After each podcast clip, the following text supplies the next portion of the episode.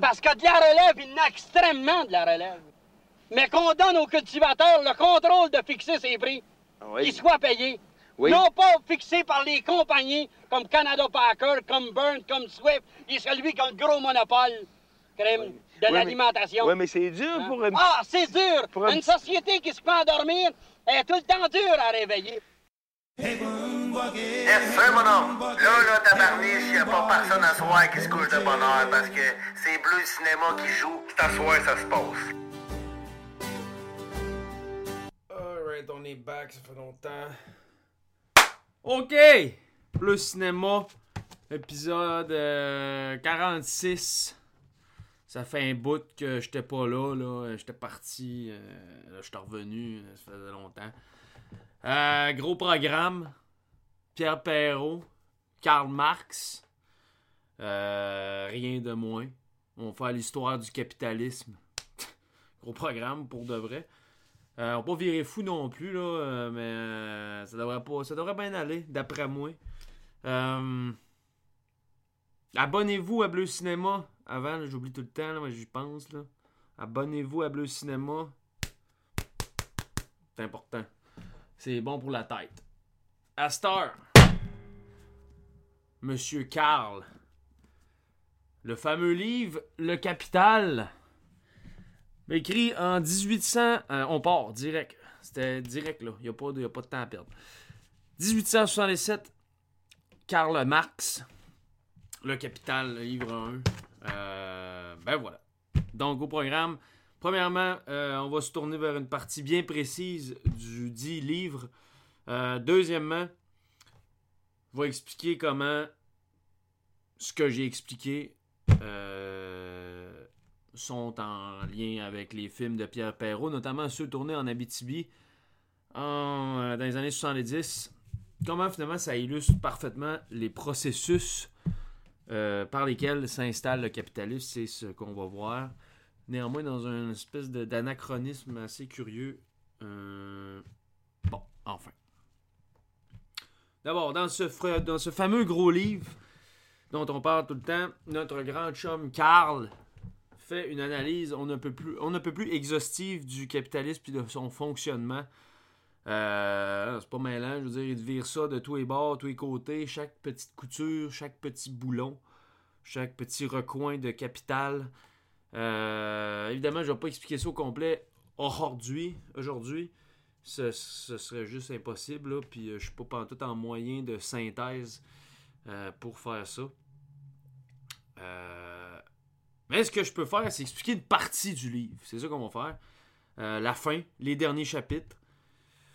Pour ça, à mon idée, on n'a pas besoin d'une compréhension préalable du livre qui s'attarde notamment à la théorie de la valeur, au concept de plus-value, de survaleur, puis de, de- capital euh, et bien d'autres affaires. Euh, dans les derniers chapitres, 24 et 25, Marx procède à une étude historique du capitalisme. Il cherche à savoir comment ce système-là est venu au monde, euh, puis comment il s'est établi, par quels moyens. Fait qu'on c'est plus l'histoire qu'on va faire aujourd'hui. Tout au long du livre, ça, Marx explique en effet comment un objet utile se transforme en marchandise. C'est quoi le concept de marchandise, comment ça marche, comment l'argent est transformé en capital, euh, comment le capitalisme fonctionne, c'est-à-dire finalement comment la, croissance sans fin euh, qui est au centre même des principes du capitalisme. C'est ça que Marx explique, explique en grande majorité dans ce livre-là. Euh, c'est ça. Ben, pour comprendre tout ça, c'est euh, chapitre 1 à 23. Là, ben ça, by the way, euh, je travaille avec, cette édition qui est la version des presses universitaires de France. Traduction de Jean-Pierre Lefebvre, qui est au sens de tout le monde euh, la meilleure. J'ai une autre version là du livre qui euh, de Flammarion qui pour tout dire vaut pas grand vaut pas, vaut pas de la marde euh, les chapitres sont même pas divisés de la même manière mais ceci dit des fois euh, conseil d'amis là euh, conseil d'amis conseil d'amis man voyons donc. que tu parles? Non, mais conseil quand même. C'est toujours bon d'avoir deux traductions pour comprendre des fois des, concepts un peu plus. Des fois des affaires un peu trop un peu compliquées, des concepts un peu théoriques des fois. C'est bon d'avoir deux traductions ou même d'avoir le livre dans deux langues. C'est sûr qu'on essaye de lire dans la langue originale quand on peut. Euh, si on peut pas, ben hélas, je lis pas l'allemand, fait que j'ai pas lu le livre en allemand. Mais on travaille là-dessus. Mais c'est ça que je veux dire. Ce que je veux dire, c'est que, tu sais, si, mettons, tu le lis une fois en français, après ça une fois en anglais, ben, c'est pratique, c'est plus facile des fois pour comprendre. Se faire expliquer deux fois la même affaire, mais dans des mots différents, ça peut aider à la compréhension. Deux traductions ou deux langues, ça fait la même, la même job. un conseil, des fois, si euh, tu bugs à quelque part, mais ben, va, chercher une autre langue. Euh, donc, c'est ça. Ceci dit, je travaille avec la version de Jean-Pierre Lefebvre. Procurez-vous là si vous êtes à terme de lire ça. Mais bon, c'est là que ça part. C'est là que ça part, Yes McCain. Watchez-vous parce que là, je vais, je vais citer beaucoup. Mais ça va à peine parce que Marx écrivait très bien. Euh, faut, il faut citer. Il faut citer. Donc, au chapitre 24 et 25, Marx fait une analyse historique du capitalisme. La question en jeu est la suivante si le capital a besoin d'un capital avant pour en faire plus, c'est à se demander d'où vient le, premier capital, le premier profit, la première accumulation, l'accumulation initiale de capitaux, comme dit Marx, qui a permis de lancer la roue infinie du système. Marx veut trouver la genèse. Puis genèse, très exactement, euh, il y a, parce qu'il nous dit et je cite, Cette accumulation initiale joue dans l'économie politique à peu près le même rôle que le péché originel en théologie. Adam a mordu la pomme et le péché s'est abattu sur le genre humain. On fait une comparaison entre l'accumulation initiale de capital puis le péché originel de la Bible. Marx continue en parlant de l'accumulation initiale. Il dit qu'à l'opposé du péché originel qui a jeté tout le monde dans le péché, Marx dit qu'en économie politique, c'est pas tout le monde qui a été jeté dans le péché. Il veut dire, euh, il advint ainsi que les uns accumulèrent de la richesse et que les autres n'eurent en définitive rien d'autre à vendre que leur peau. Et c'est de ce péché originel que date la pauvreté de la grande masse qui, en dépit de tout son travail, n'a toujours rien d'autre à vendre qu'elle-même, et la richesse de quelques-uns qui croient continuellement, bien qu'ils aient depuis longtemps cessé de travailler. Donc, d'un bord, une masse de travailleurs, puis de l'autre bord, des hosties de. Euh, Marx place le début du capitalisme euh, au 16e siècle, à peu près. Ça change un pays, plus ou moins, mais c'est à peu près ça. Les années 1500. Euh, puis, il faut dire que dans le livre, il prend comme cas d'étude l'Angleterre par-dessus tout. L'Angleterre est pour lui la forme la plus classique de l'évolution historique du capitalisme. Euh, l'arrivée du système va main dans la main euh, aussi avec la mondialisation des marchés, puis euh, les grandes découvertes.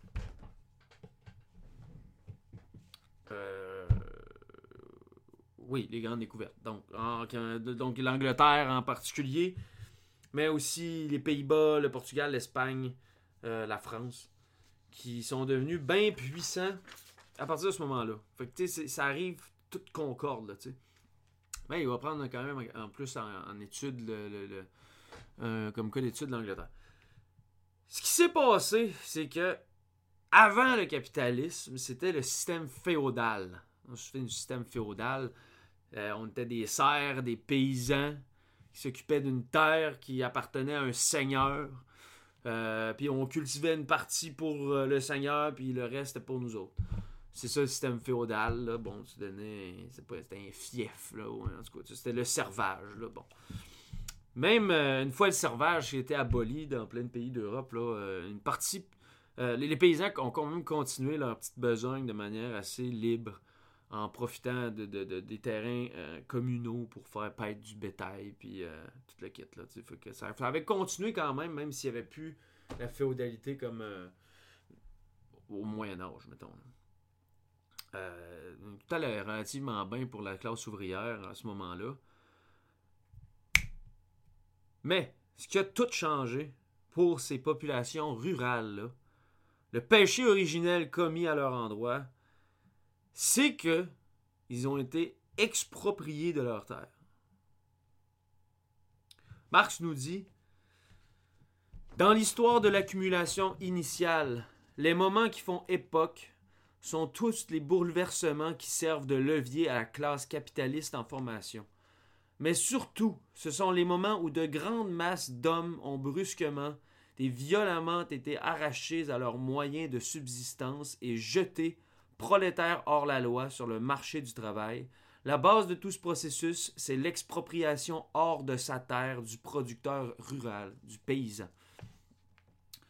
Quand il dit prolétaire hors la loi, en allemand, il dit Vogelfrei prolétarier.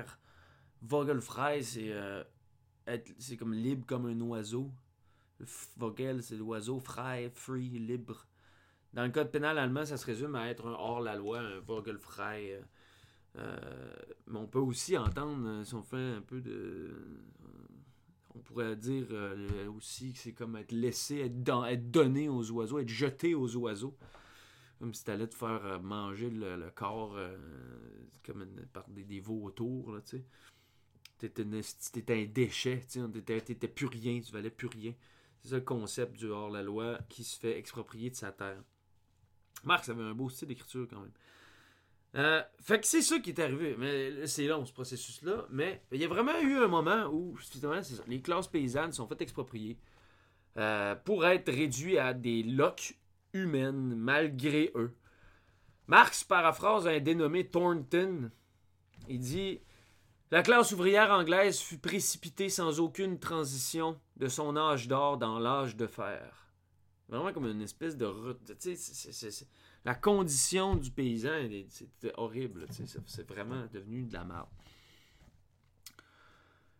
Un dénommé Harrison, cité par Marx, signale comment ces expropriations ont ruiné le pays, comment les habitations de paysans et les cottages des ouvriers furent rasés de manière violente ou condamnés à, tomber en ruine. Ces expropriations étaient en partie accélérées par euh, le pouvoir royal, mais pas seulement. C'était pas juste une décision politique. Il y avait, euh, c'était surtout les grands seigneurs féodaux qui ont comme, euh, qui étaient la future bourgeoisie, des propriétaires, qui ont crissement foutu le monde dehors des terres qui étaient propriétaires. Puis ils se sont même appropriés les terres communales qui appartenaient à tout le monde. Ils ont tout, ils ont juste fait, ok, non, bye, c'est moi qui décide. Ils, ils ont foutu, puis là, le monde, il comme, ok, ils pouvaient plus cultiver, ils pouvaient plus rien faire. Puis, euh, ils ont transformé tout ça en pâturage de moutons, entre autres. Euh, ils transféraient ça en, pâturage de moutons, parce que là, finalement, c'est bien plus payant d'avoir des milliers de moutons qui sont gérés par deux, trois bergers puis faire de la laine avec ça. Parce que euh, la laine, là, à ce moment-là, il y avait beaucoup d'usines dans les villes qui commençaient à émerger en même temps. Des, lainières. Pour avoir de la laine, t'as besoin de moutons. Fait que. Une accumulation initiale qui, se passe là, mais qui est provoquée par le fait que pour faire ça, faut que tu crisses tout le monde dehors. Complètement de manière violente. Euh, parce que c'est ça, c'était pas ces usurpations-là, ces expropriations n'étaient pas sans raison. Il y avait comme une, raison pécuniaire qui était à l'origine de ça. Faire de l'argent des moutons. Puis, euh, bon, c'est ça. Toujours est-il que ces expropriations-là ont plus ou moins fait réagir la classe politique au pouvoir parce que je veux dire, à un moment donné, tu, te rends compte que ça n'a pas de bon sens. Là, que le, les gouvernements essayaient un peu de faire quelque chose, mais sans trop de succès. Euh, parce que finalement, rapidement, les seigneurs féodaux ont fini par prendre le pouvoir complètement. Euh, Marx parle notamment en 1688 au 17e siècle. En Angleterre, c'est consolider le pouvoir bourgeois avec la The Glorious Revolution qui a amené Guillaume III au pouvoir, puis avec lui, il cite les profiteurs, les faiseurs de plus fonciers, de plus fonciers et capitalistes. Et ceux-ci inaugurèrent l'ère nouvelle en portant à une échelle incommensurable le pillage, jusqu'alors modestement géré des domaines de l'État.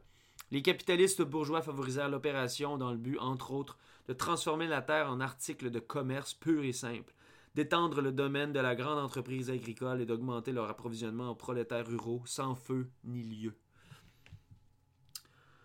Euh, Marx note en note il dit en note de votre page le fait que la révolution s'est appelée glorieuse simplement parce que c'est l'histoire bourgeoise qui a écrit. Il suit absolument rien de glorieux dans cette révolution-là. Euh, si ce n'est que, ça consiste juste en foutant du monde, en réduisant tout le monde à des, des, des, sans-abri. Marx parle d'un autre note de votre page assez euh, comique quand il dit que Guillaume III, lui qui a amené toutes les mangeux de marde qui pillaient puis qui expropriaient le monde. Euh, il disait, il dit en un de votre page, il dit un exemple de la morale privée de ce héros bourgeois parmi tant d'autres, très ironique. Euh, toujours, il dit les grandes concessions de terres attribuées à Lady Orkney. Lady Orkney qui était une courtisane du roi, une greluche royale dans le fond. Euh, les grandes concessions de terres attribuées à Lady Orkney en Irlande en 1695 sont une preuve publique de la sympathie du roi et de l'influence de cette lady. Les précieux services de Lady Orkney semblent avoir consisté en foeda labiorum ministeria, qui se traduit par prestations labiales impures. Euh, note 199-200, page 814. Euh, fait que dans le fond, Guillaume III d'Orange, lui, il a donné des terres en Irlande qu'il a complètement volé au monde là-bas. Il a donné ces terres-là à sa lady parce que euh, il faisait. Il suçait la queue, dans le fond, en dessous de la table. Peut-être peut tu t'as des minouches aussi en même temps, je sais pas, là, mais euh, ça demeure de la besogne de très bas niveau. La morale privée de ce héros bourgeois, là, pas, très, pas très illustre. C'est ça, c'est ça le monde au pouvoir. Ça commence déjà de même, ça n'a pas de bon sens. Ça n'a pas changé ben, ben dans le fond. Euh, tu penses à Clinton puis Monica Lewinsky. Euh, un autre exemple assez euh, de, la transformation tranquille, de, la transition vers le, capitalisme. Dans les Highlands, dans le nord de l'Écosse, on a chassé les Gaëls qui était un peuple autochtone du nord des, îles, euh, des îles anglaises. Pareil comme si c'était des rats. Marx cite un dénommé George Ensor. Il dit Les grands d'Écosse, c'est-à-dire les bourgeois, ont exproprié des familles comme si comme ils arracheraient de la mauvaise herbe. Ils ont traité des villages entiers et leur population comme les Indiens traitent pour se venger les tanières des bêtes sauvages. L'homme est vendu pour une toison de mouton ou un gigot d'agneau, parfois, parfois même pour moins que ça. Lors de l'invasion des provinces chinoises du Nord, le Conseil mongol proposa d'exterminer les habitants et de transformer leurs terres en pâturage. Eh bien, cette proposition qui a été, c'est cette proposition qui a été réalisée par de nombreux landlords en, de Haute-Écosse dans leur propre pays contre leurs propres compatriotes. Sale, très sale, très sale et grave. Euh, c'est comme ça qu'on starte ça, un capitaliste, n'est-ce pas maintenant? Euh, une autre anecdote assez fucked up. En Haute-Écosse, après qu'il ait expulsé toutes les Gaëls de là, les riches landlords se faisaient des pâturages de moutons, mais ils poussaient aussi des cerfs à aller se promener là-bas pour, euh, pour, les, pour simplement aller les chasser. Du coup, ce monde-là appelait ça des deer forests. Au seul détail qu'il n'y a pas un tabarnak d'arbres dans les montagnes de, des forêts du nord de l'Écosse. Euh, Marx dit Et enfin, pour clore le tout, une partie des pâturages à moutons est retransformée en réserve de chasse. On sait qu'il n'y a, pas qu'il n'y a pas à proprement parler de forêt en Angleterre. Le gibier élevé dans les parcs des grands, euh, des, grands est un bétail domestique et constitutionnel. Gras comme les Eldermen de Londres, ce qui explique que l'Écosse soit le dernier asile de la noble passion, la noble passion étant la chasse. Est-ce que c'est bon, man? C'est, il est tannant, il est tannant, Carl, quand même. Mais c'est, c'est tu sais, c'est ça. Il était, un peu un pamphlétaire. Voici donc comment Marx résume l'accumulation initiale du capitalisme, la genèse du capitalisme. Il dit, je cite, Pillage de biens d'église, aliénation frauduleuse des domaines de l'État, vol de la propriété communale, transformation usurpatoire de la propriété féodale et de la propriété du clan en propriété privée moderne, menée à son terme avec un terrorisme impitoyable. Autant de méthodes idylliques de l'accumulation initiale. Idyllique, évidemment, bien ironique dans la phrase. C'est par elle que furent conquis les champs pour l'agriculture capitaliste, que la terre fut incorporée au capital et que fut créée pour l'industrie des villes l'apport nécessaire en prolétariat exploitable à merci. Voilà donc comment l'accumulation initiale du capitalisme se fait. Des fermiers sont expulsés, expropriés, euh, volés, violentés, puis réduits à être des hommes sans feu ni lieu, des hommes sacrés pour parler comme Agamben. Ils sont réduits à rien. La seule chose qu'il leur reste à faire, c'est d'aller vendre leur force de travail aux propriétaires de compagnies en ville parce qu'il n'y a plus rien à faire en campagne. Le, le, tout a été volé. Ils n'ont plus rien. C'est beau la vie, merci.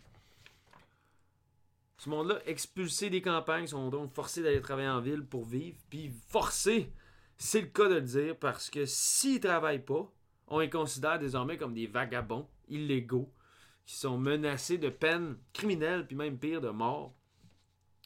Je vais donner quelques exemples que Marx cite dans une sous-section qui nomme Législation draconienne frappant les expropriés à partir de la fin du 15e siècle. Là, je vais lire, euh, je vais lire, je vais lire une couple d'exemples. Il faut comprendre que le, le capitalisme, c'est pas juste comme ça que ça marche. C'est pas, je veux dire, ça se paraît comme si ça, ça vivait depuis toujours, de pour toujours.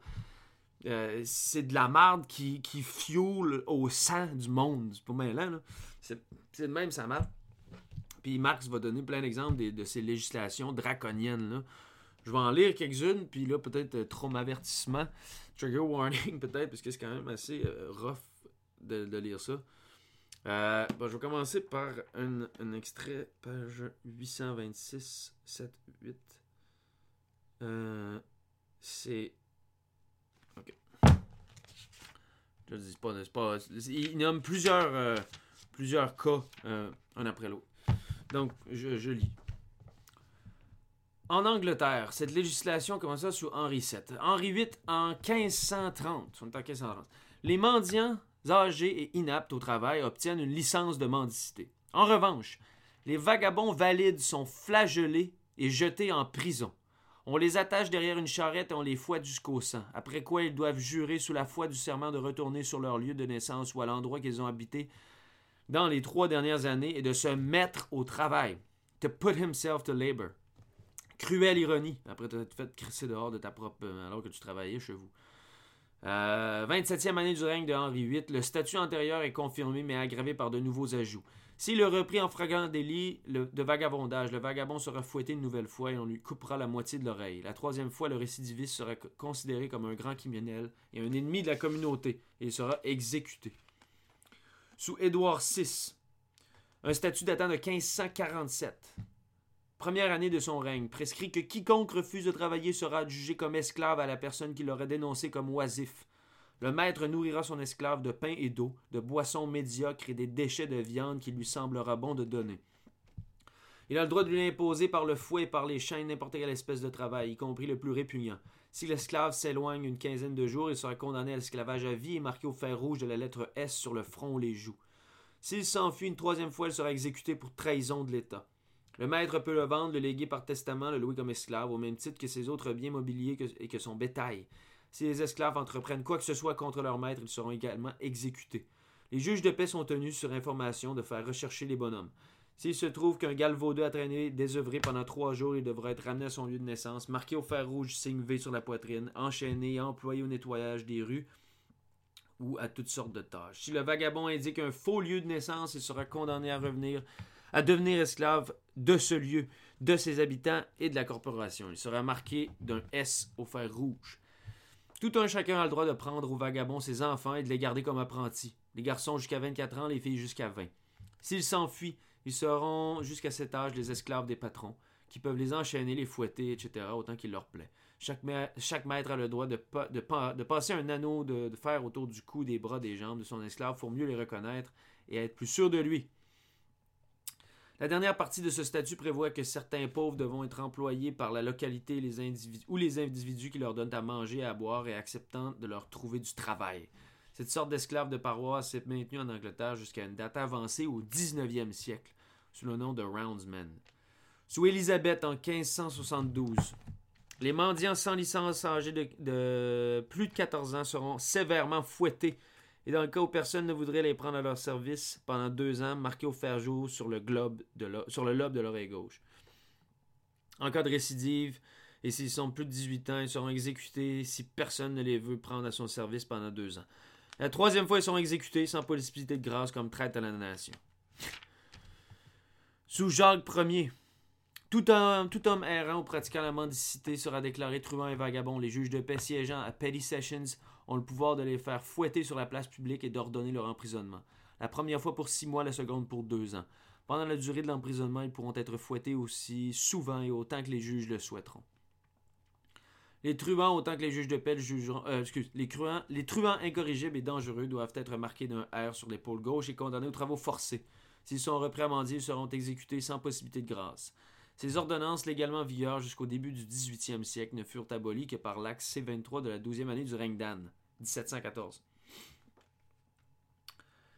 Marx termine en disant C'est ainsi que le peuple des campagnes, brutalement exproprié euh, et expulsé de sa terre, réduit au vagabondage, fut astreint par des lois d'un terrorisme grotesque, à la discipline nécessaire aux salariés à coups de fouet, de marques de fer rouges et de torture. Ben, c'est comme ça que les pauvres gens euh, expropriés euh, sont faits fait mettre au, mettre au pas. Même ça marche. Coup de fouet, marquage au fer puis torture. Yes sir, Miller. Pas à croiser, s'amuse, mettons. Donc finalement, on a volontairement démantelé les régions rurales des gens qui cultivaient pour leur compte, puis qui étaient des, propriétaires de moyens de production, pour faire de ceux-ci des gens avec plus rien, séparés de leurs moyens de production, pour finalement être transformés en cheap labor. Puis si tu voulais pas travailler, que ça, te faisait chier cette situation-là, ben on te fouettait au sang puis on te tuait. merci la vie.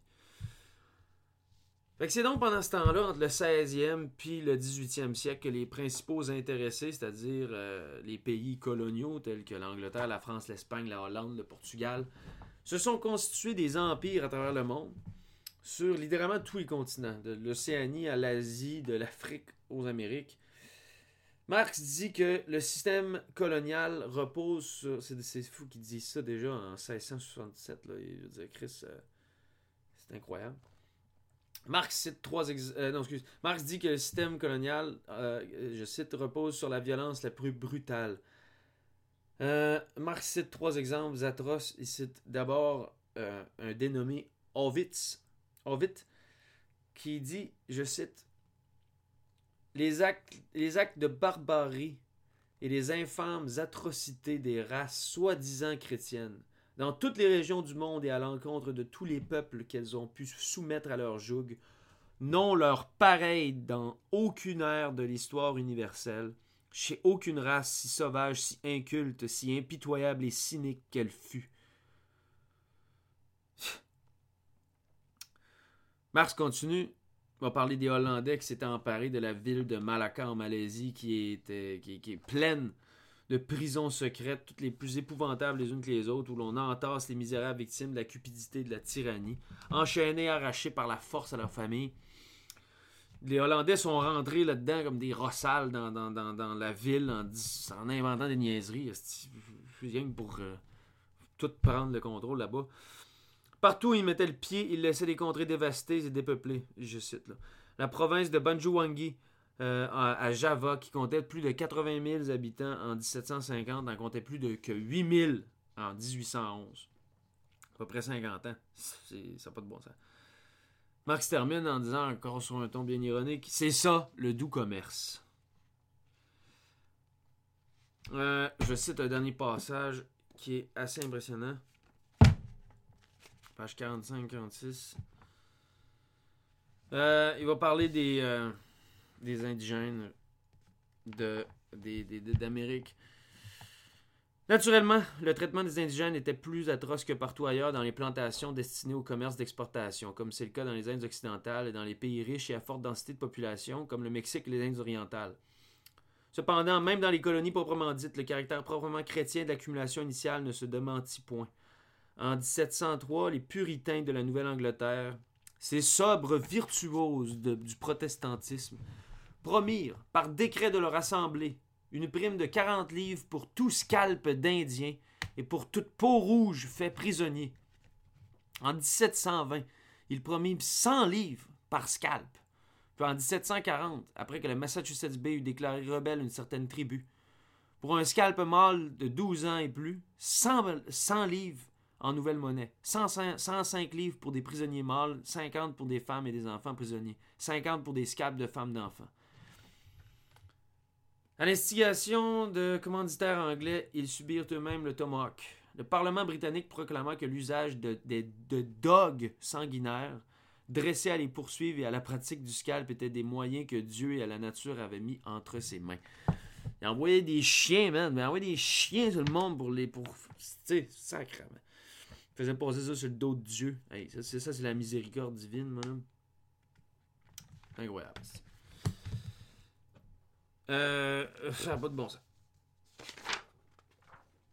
Ok, dernière citation d'un dénommé Fielden, qui était lui-même un financier et un industriel britannique, qui en revient pas de voir ce qui, euh, ce qui se passe au Lancashire, Lancashire, près de Manchester, à Londres.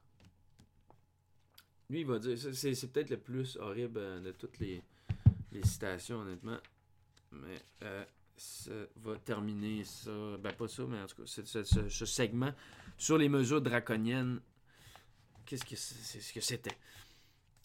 Donc, il dit. Dans le Derbyshire, le Nottinghamshire et surtout le Lancashire, dit Fielden, la machinerie d'invention récente a été mise en œuvre dans de grandes fabriques à proximité immédiate des rivières capables de faire tourner la roue hydraulique. Il a fallu tout à coup des milliers de bras dans ces endroits éloignés des villes. Et le Lancashire, notamment, jusqu'alors relativement peu peuplé et stérile, s'est trouvé avoir besoin avant toute chose d'une population. On a réquisitionné surtout des petites mains agiles.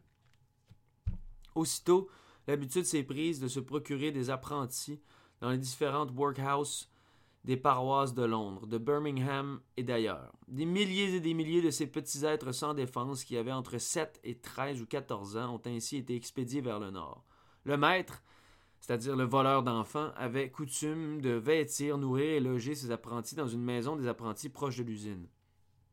On a engagé des gardiens pour les surveiller, euh, l'intérêt de ces esclavagistes était de, faire, trimer les enfants à outrance car leur paie était proportionnelle à la quantité de produits qu'ils pouvaient leur extorquer, ce qui ne pouvait pas ne pas engendrer de cruauté. Dans de nombreux districts industriels du Lancashire en particulier, ces pauvres créatures innocentes et encelées, consignées sous les ordres du patron de la fabrique, étaient soumises aux tortures les plus déchirantes. L'excès de travail les poussait à la mort, ils étaient fouettés, enchaînés, torturés avec les raffinements les plus recherchés en matière de cruauté. Là, c'est Fielden qui parle encore. Lui, c'est un, un, capitaliste, puis il en revient même pas. Souvent, on les affamait jusqu'à ce qu'ils n'étaient plus que la peau, qu'ils n'avaient plus que la peau sur les os. Et le fouet les maintenait au travail. Quelquefois même, on les poussait au suicide. De belles vallées romantiques, les, les belles vallées romantiques du Derbyshire, du Nottinghamshire, du Lancashire, loin des regards du public, devinrent d'effroyables déserts où la torture, voire l'assassinat régnait en maître. Les profits des fabricants étaient énormes. Cela ne faisait qu'aiguiser leur appétit de loup-garou. Ils instaurèrent la pratique du travail de nuit, c'est-à-dire qu'après avoir épuisé jusqu'à la paralysie un groupe d'ouvriers par le travail de jour, ils tenaient un autre groupe prêt pour le travail de nuit. Le groupe de jour entrait dans les lits que le groupe de nuit venait tout juste de quitter, et vice-versa. Dans le Lancashire, la tradition populaire dit que les lits ne refroidissent jamais. Ta glace le sang. Marx clôt la section dans des mots on ne peut plus frappant, encore une fois, va dire Si l'argent, comme dit Augier, vient au monde avec des taches de sang naturel sur une joue, le capital, à lui, Quand le capital, quant à lui, vient au monde, dégoulinant de sang et de saleté par toutes ses pores, de la tête aux pieds. C'est comme ça que le chapitre 24 se termine, ça face dans le dash, mettons. Fait que c'est ça, là. C'est ça, là, le, comment que ça s'installe, le capitalisme. C'est pas, pas, euh, pas beau, là. C'est ça, le, on parle de. C'est le même système dans lequel on vit aujourd'hui. C'est parti, parti de même, puis c'est encore comme ça. By the way. Ça n'a jamais changé, c'est les mêmes principes. Encore du monde qui se tue à cause de la job. Bon. Maintenant, le chapitre 25, dernier chapitre, intitulé La théorie moderne de la colonisation. C'est là que ça va devenir intéressant pour embrayer sur Perrault puis les films en Abitibi. Non, maintenant, on a compris comment que le capitalisme est créé, comment l'accumulation initiale arrive. Puis ça met en place, c'est vol de terrain, expropriation, usurpation, violence. C'est tout ça. Travail d'enfants. Il y, a, encore des enfants partout qui travaillent dans le monde. Oublie pas ça. Ça n'a pas changé même.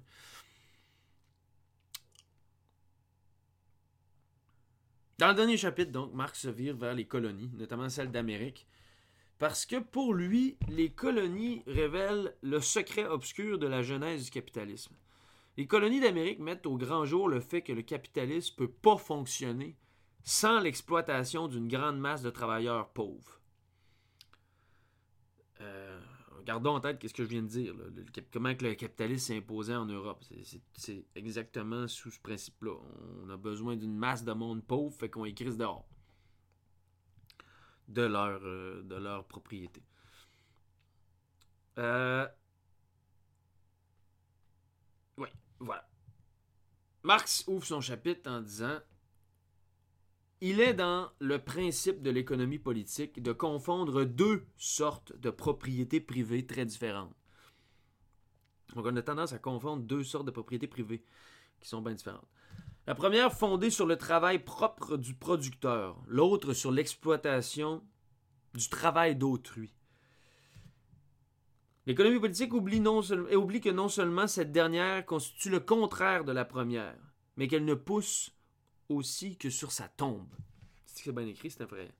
Dans le fond, pour que le capitalisme s'installe, c'est-à-dire la propriété privée fondée sur le travail d'autrui, pour que ça, ça s'installe, il faut que le paysan libre, qui lui euh, et part de la propriété privée fondée sur le travail personnel. faut que ça disparaisse pour que la propriété privée fondée sur le travail d'autrui existe. C'est. Euh, gardons ça en tête. En colonie, ça marche pas si simplement. Parce qu'il y a d'une part pas mal d'espace. Il y a beaucoup d'espace.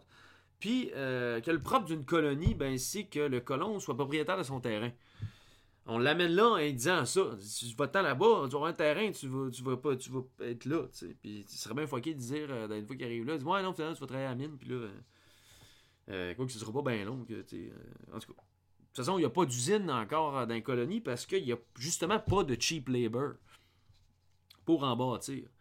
Fait que le capitalisme a de la misère à s'installer en colonie. C'est ça que Marx va, va dire dans le dernier chapitre. Le colon en colonie, il fait un peu ce qu'il veut. Il est souvent, euh, il, fait tout. C'est pas juste un cultivateur. Il fait ses meubles, son savon, son linge, il fait du tissage, sa laine. Il fait, il fait tout. C'est un paysan euh, euh, qui fait tout.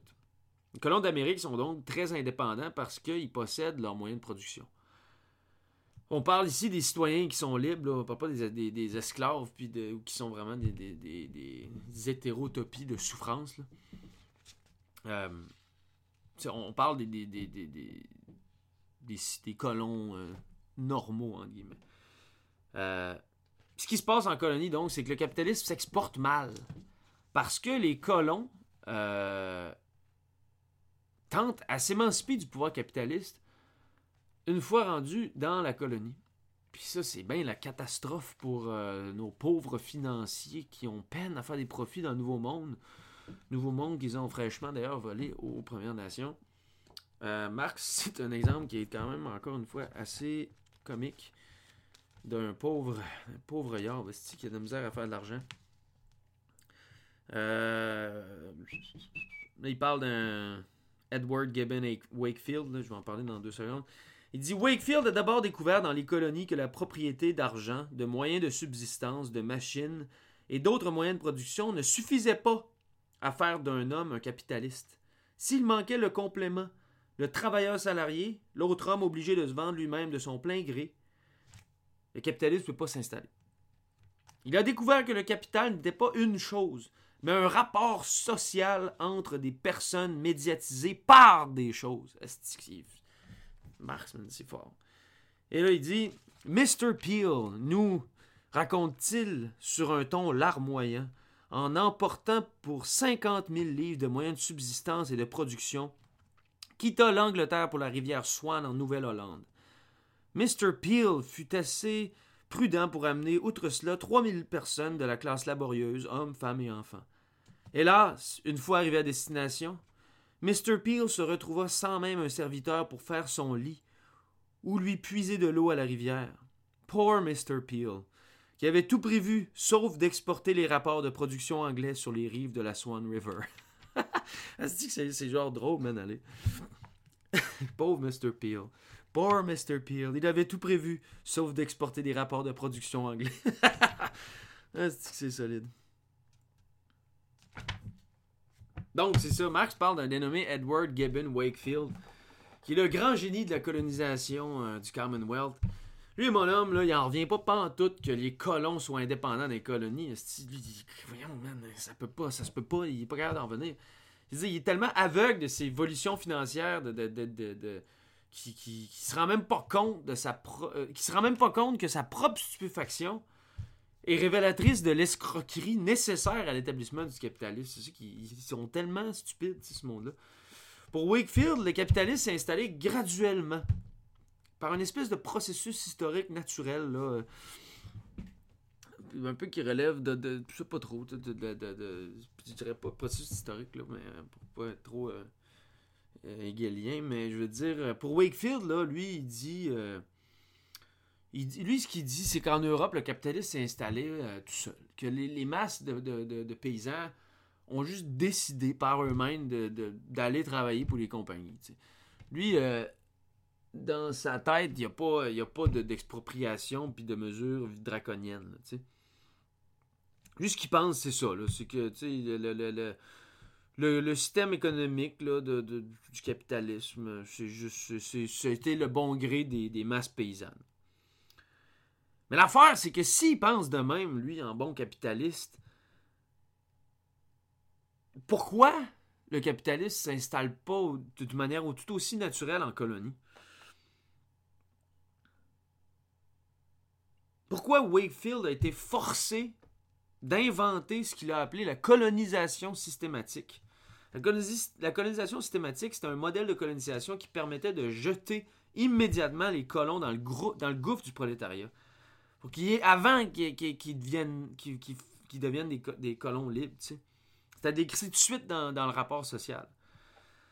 Ça consistait à guillemets, donner par décision gouvernementale à la terre vierge un prix artificiel ne dépendant pas de la loi de l'offre et de la demande, ce qui obligera l'immigrant à se salarier pendant un temps assez long jusqu'à ce qu'il ait gagné assez d'argent pour acheter des terres et se transformer en paysan indépendant. Quant au fonds qui proviendra de la vente des terrains à ce prix relativement prohibitif pour le salarié, ce fonds d'argent extorqué au salaire par infraction à la loi sacrée de l'offre et de la demande le gouvernement utilisera d'un autre côté pour euh, euh, importer dans les colonies dans la mesure exacte où il s'accroît des masses de va-nu-pieds d'Europe, grâce auxquelles on maintiendra à flot le marché du travail salarié et du sieur capitaliste. Donc, finalement, c'est la colonisation systématique, ça consistait à genre, OK, toi, tu vas venir en colonie, tu vas travailler pour notre compagnie un bout. Après ça, tu partiras. Il faut que tu nous génères du capital un peu avant. Après ça, tu t'en iras. De toute façon, tu vas acheter une terre à nous autres. Fait qu'on va faire de l'argent sur ton achat. Puis on va réinvestir tout ça pour faire ramener plus de monde. Ça, c'est la colonisation systématique. Au lieu de faire juste venir du monde, t'as ton terrain. Puis ça finit là. Ça, c'est la, grande invention de Wakefield. C'est donc euh, ce que l'Angleterre a fait en Amérique pendant plusieurs années. Ils ont fait de la colonisation systématique parce que jamais au grand jamais des paysans libres se jetteraient corps et âme dans l'oppression du capitalisme pour le seul bien du capitalisme. C'est ça que Wakefield a découvert dans le fond en inventant sa colonisation systématique, c'est que ça implique le fait il n'y a personne qui est willingly down d'aller se faire taper sa tête de même. C'est complètement stupide.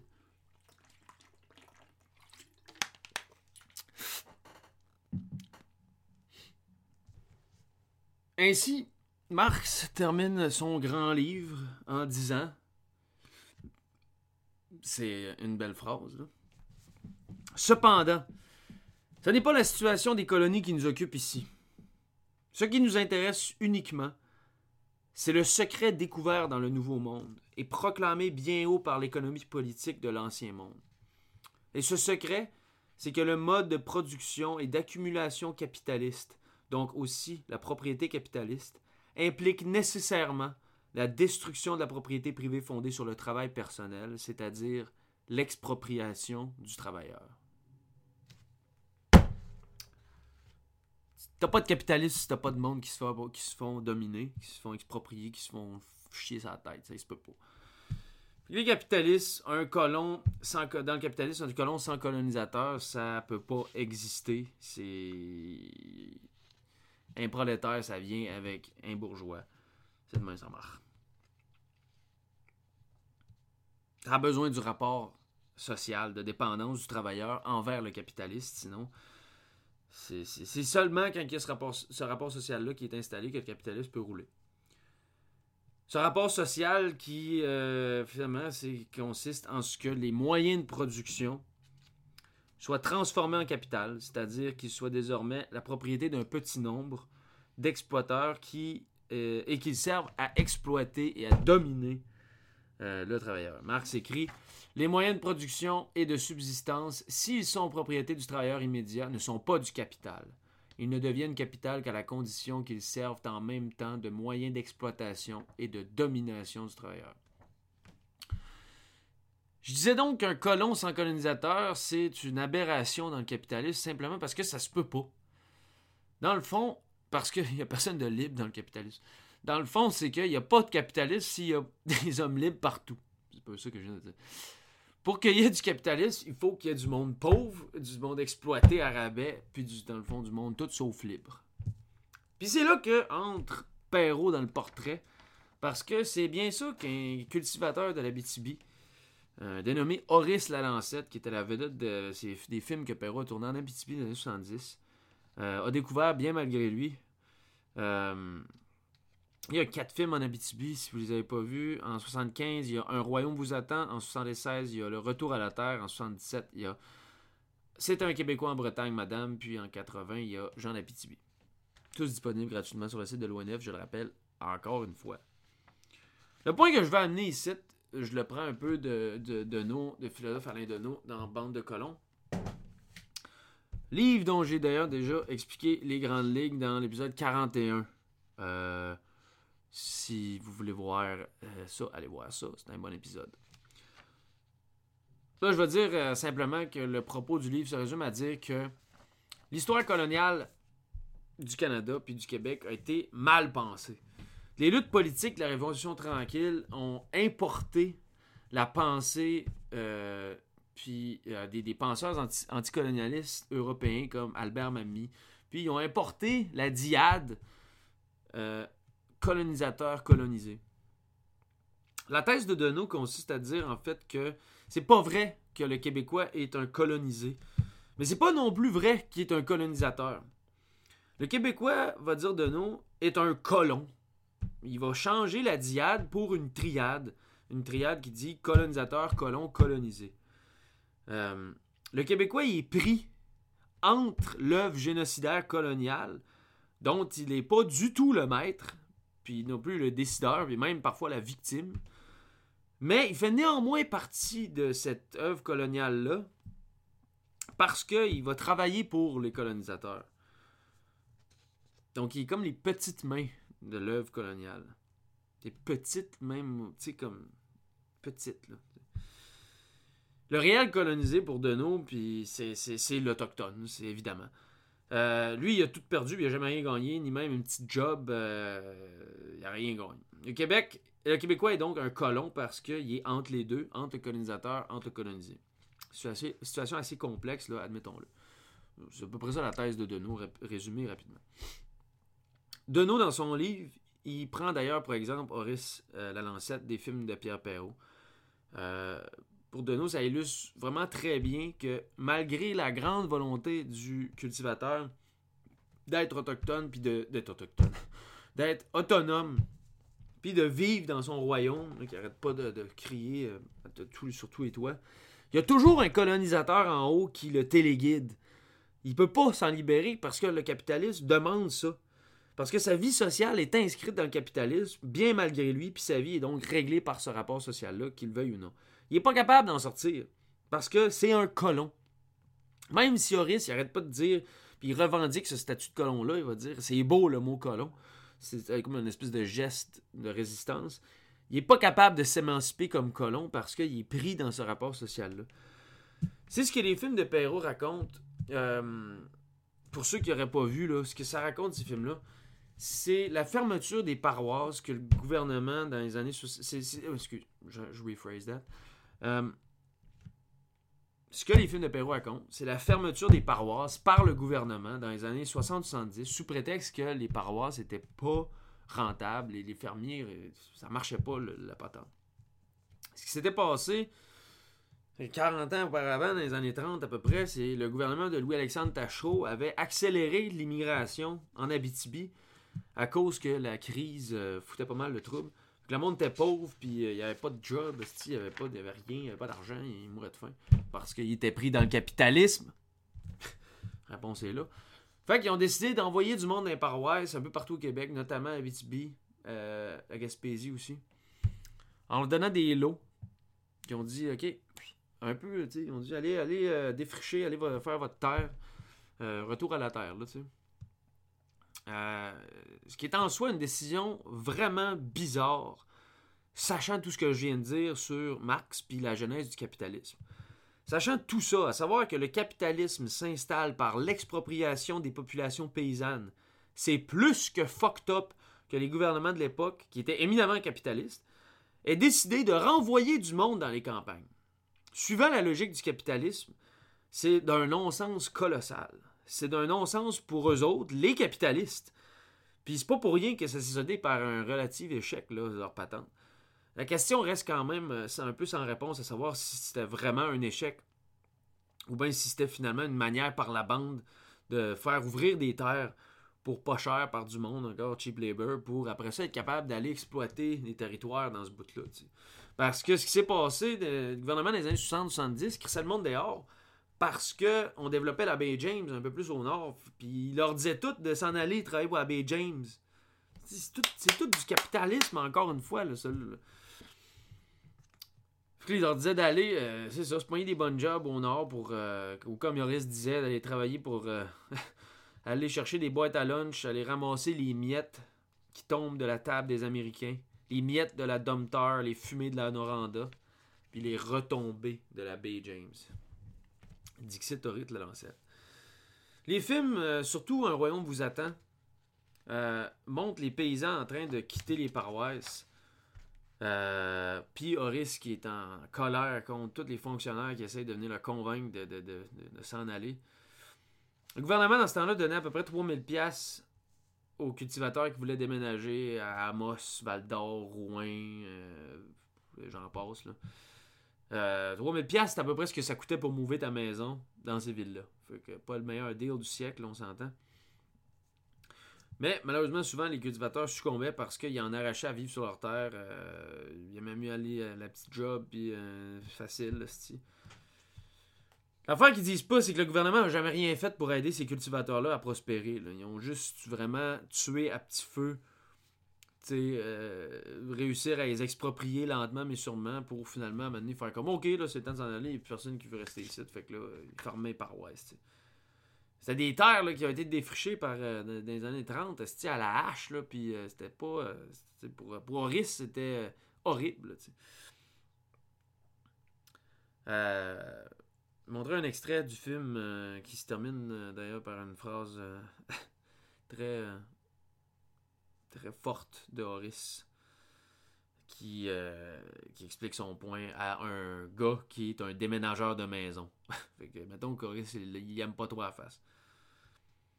Ce que c'est que je dis, euh, c'est que tu trouves plus de cultivateurs. Dans le rancette de Palmerol, c'était populeux, ça. Puis il y avait des grosses familles, puis il y avait des garçons. Puis les garçons ont tous sagré ça là, puis ils vivaient très bien. Il y avait tout chacun char, puis ils ont tous sagré ça là, puis ils sont en aller.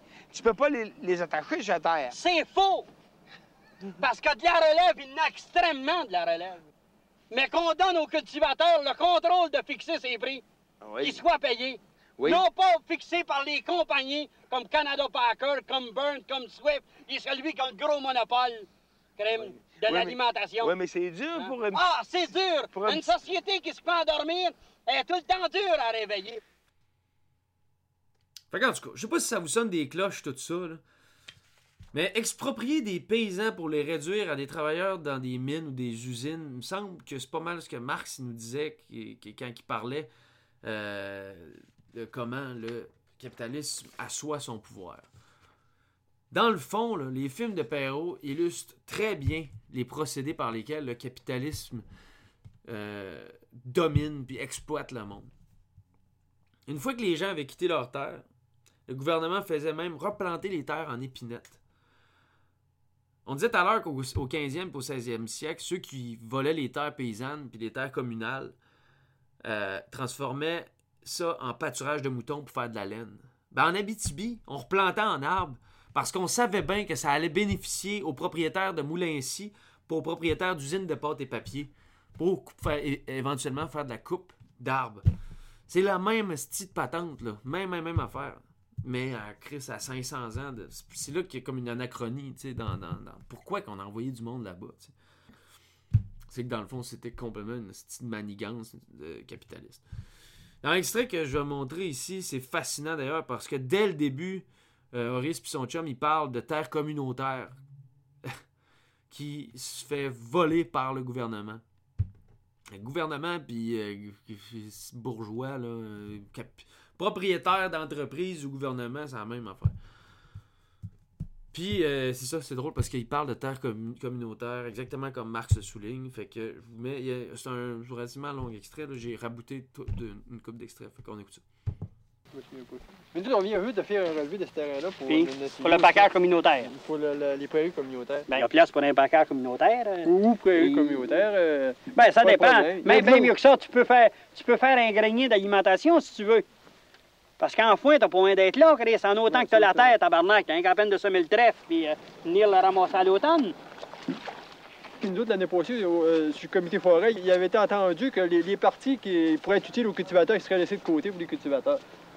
Puis là, ils sont rendus qu'ils continuent de planter. Ça veut dire qu'ils nous font aller là pour rien. Comment il en plante de 1000 plants? Bonjour, comment il en plante de 1000 plants?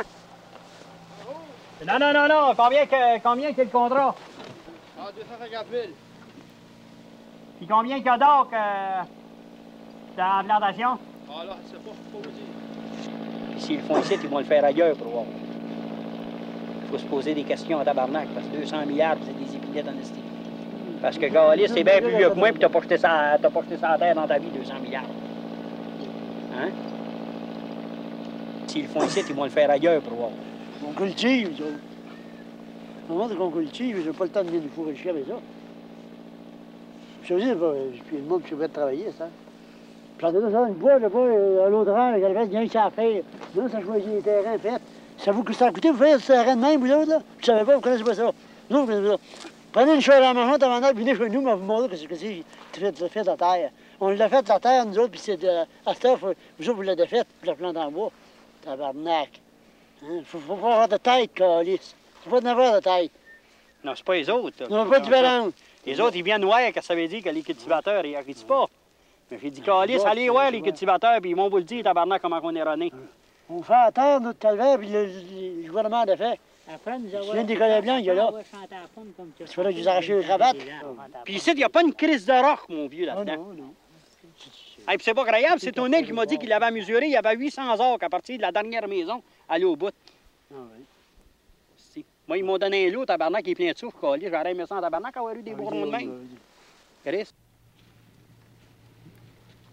Ça, c'est des petits jobs que tu gagnes 300 piastres, puis après ça, tu as le cul à l'eau.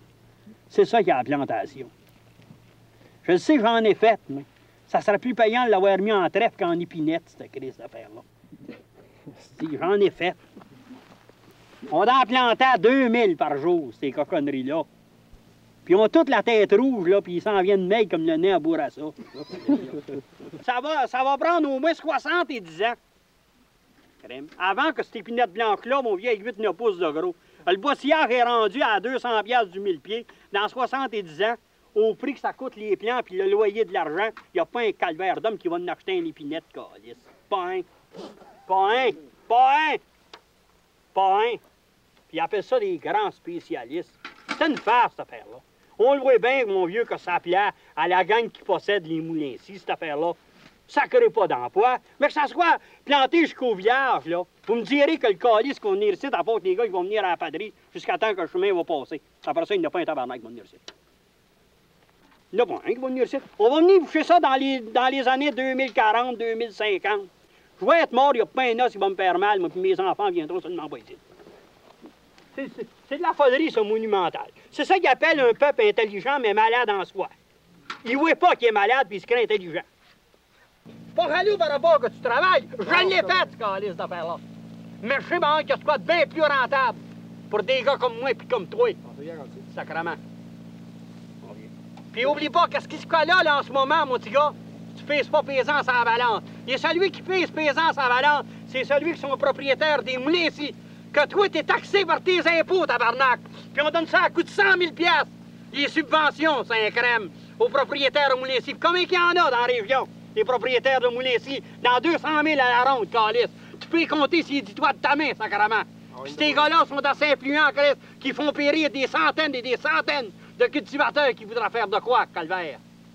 C'est ça qu'il- c'est pour ça que les gars se battent, c'est un crème. Pour les celui qui se battent. Ils se battent pas tous, je suis d'accord avec toi. Parce que cet après-midi, calice, c'est pas trois gars, puis 10 gars, puis 15 gars. On devrait être au moins les 80 qui cultivent la terre, puis disent sacrament de Christ, ça va Il arrêter cette affaire-là. C'est pas mal, hein? Le cas de la BTB, c'est une anomalie historique, une anachronie grave euh, de la genèse du capitalisme. C'est aussi un exemple de colonisation systématique, euh, comme Wakefield le voulait. On faisait travailler des colons un temps pour qu'ils génèrent assez de capital pour qu'à un moment donné, ils puissent s'en aller vivre sur leur terre, là, un, peu, euh, un peu de manière indépendante. Puis après ça, eux autres, ben, ils réinvestissaient le capital créé pour faire venir d'autres colons. Euh, puis c'est exactement ce qui s'est passé avec le développement du Nord, la baie James, puis pour finalement que la roue elle tourne sans fin, sans fin. euh. Puis c'est vraiment qu'est-ce que Horace a vécu.